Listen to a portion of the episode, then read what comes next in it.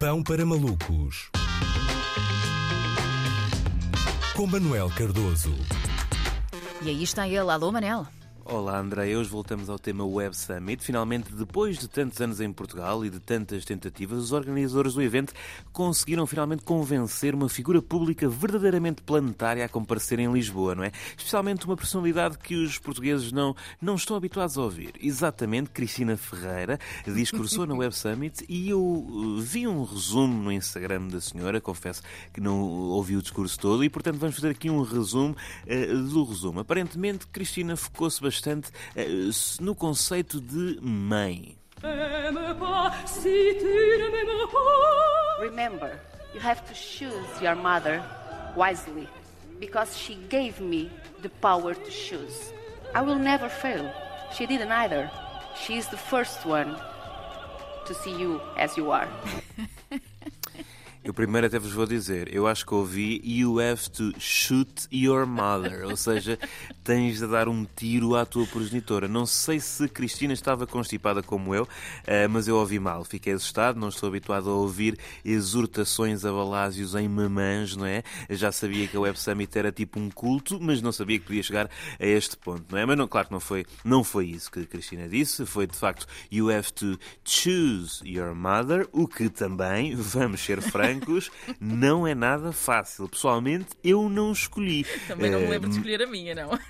Eh, mas era giro, era, era giro. Era. Uma pessoa nascia, eh, dava uma volta na maternidade e entrevistava mães para ver qual é que escolhia, não é? Então diga-me lá, o que é que a motiva a ser minha mãe, não é? Tem disponibilidade para trabalhar em turnos 24 horas? As suas sopas são sempre passadas, não são? Tem experiência anterior no setor das birras e pronto. E depois, eh, depois escolhíamos com base no currículo. Por falar em currículos, Cristina Ferreira falou do seu e elencou com algumas valências, sobretudo valências que faz gala de não ter.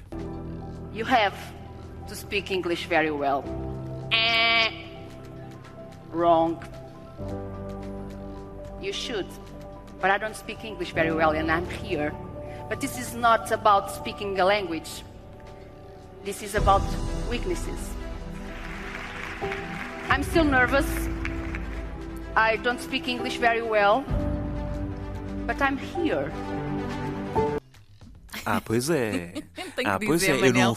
que gosto muito da musiquinha dramática. Sim, sim, fundo, sim bem sim. dramática sobre, sobre não saber muito bem uh, falar uma língua. Eu não falo bem inglês, mas estou aqui. Embrulha professor Rui, não é? Deu-me 10 na apresentação oral sobre o Catcher in the Rye e agora veja onde é que eu estou. Aliás, todo este discurso de Cristina, e às vezes, muitas vezes, o discurso no geral de Cristina, uh, faz lembrar aquela letra do Notorious B.I.G. em que ele diz To all the teachers that told me I could never amount to nothing. Ou seja, isto é para todos os professores que achavam que eu não ia a lado nenhum.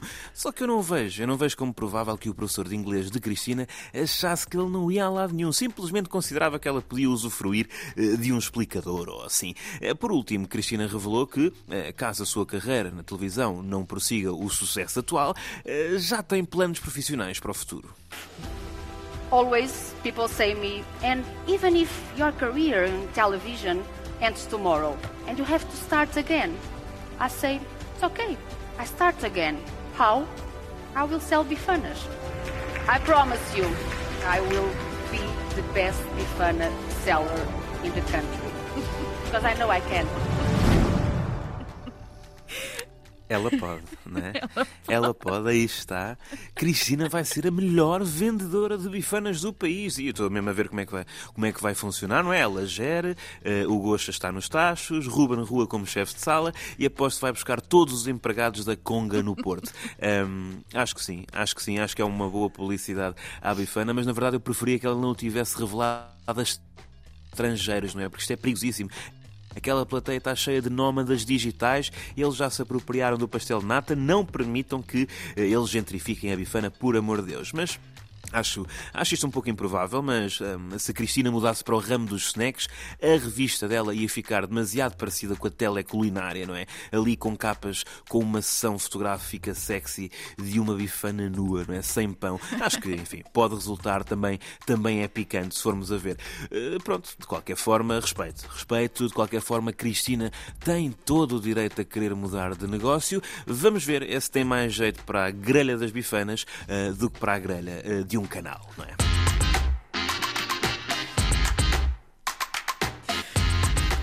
Mais uma edição de Pão para Malucos com Manuel Cardoso. Eu tenho esta música de fundo a dar este impacto quando se fala de bifanas. Sim, sim. Eu acho que foi a primeira vez na história em que, portanto, esta, este, este, este arranjo esteve, esteve junto com uh, bifana. Sim, é? sim. Bifanas, bifanas, não é? Que é assim que ela estava, que ela estava bifanas, a dizer. Bifanas. bifanas. Normalmente bifanas é com, pronto, é com Kim Barreiros nos Santos Populares, não é com, não é com esta música épica de entrepreneur. Sim, é verdade.